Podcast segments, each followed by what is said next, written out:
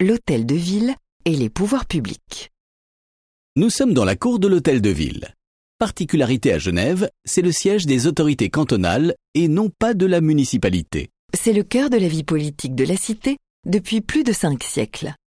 L'hôtel de ville a été construit au milieu du XVe siècle autour de la salle des pas perdus où était administrée la justice à l'époque du prince-évêque. Elle devient le lieu où se tiennent les premières assemblées des syndics. On érige la tour Baudet, puis cette grande rampe en colimaçon sur votre droite. La rampe servait à accéder aux trois étages sans avoir à descendre de monture ou de chaise à porteur. Et c'est dans la tour Baudet que siège le Conseil d'État depuis 1488.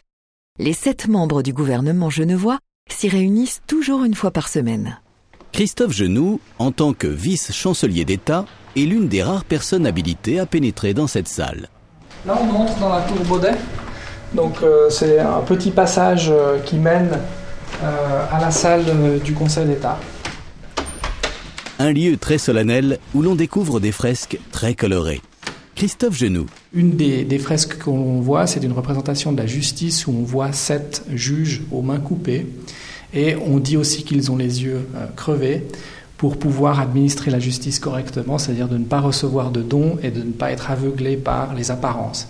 Et euh, le Conseil d'État qui siège là tous les mercredis, évidemment, ne manque pas d'être inspiré par cette illustration-là, qui a été mise très tôt dans la salle, puisque c'était euh, dès la création de la salle à la fin du XVe siècle. La salle a été rénovée dans les années 2010. Une petite boîte en métal a alors été retrouvée encastrée dans un mur.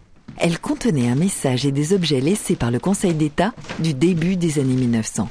Les membres du Conseil y ont ajouté des témoignages plus récents. On a mis le budget de l'année 2010, on a mis l'annuaire aussi euh, téléphonique de, de l'État de Genève euh, de 2010 et euh, le président du Conseil d'État s'est séparé de son téléphone portable et la boîte a été remise ensuite, recellée, le mur remaçonné dans l'espoir que les prochains qui réaliseront la, la rénovation retombent là-dessus et que la, la, la tradition se, se perpétue.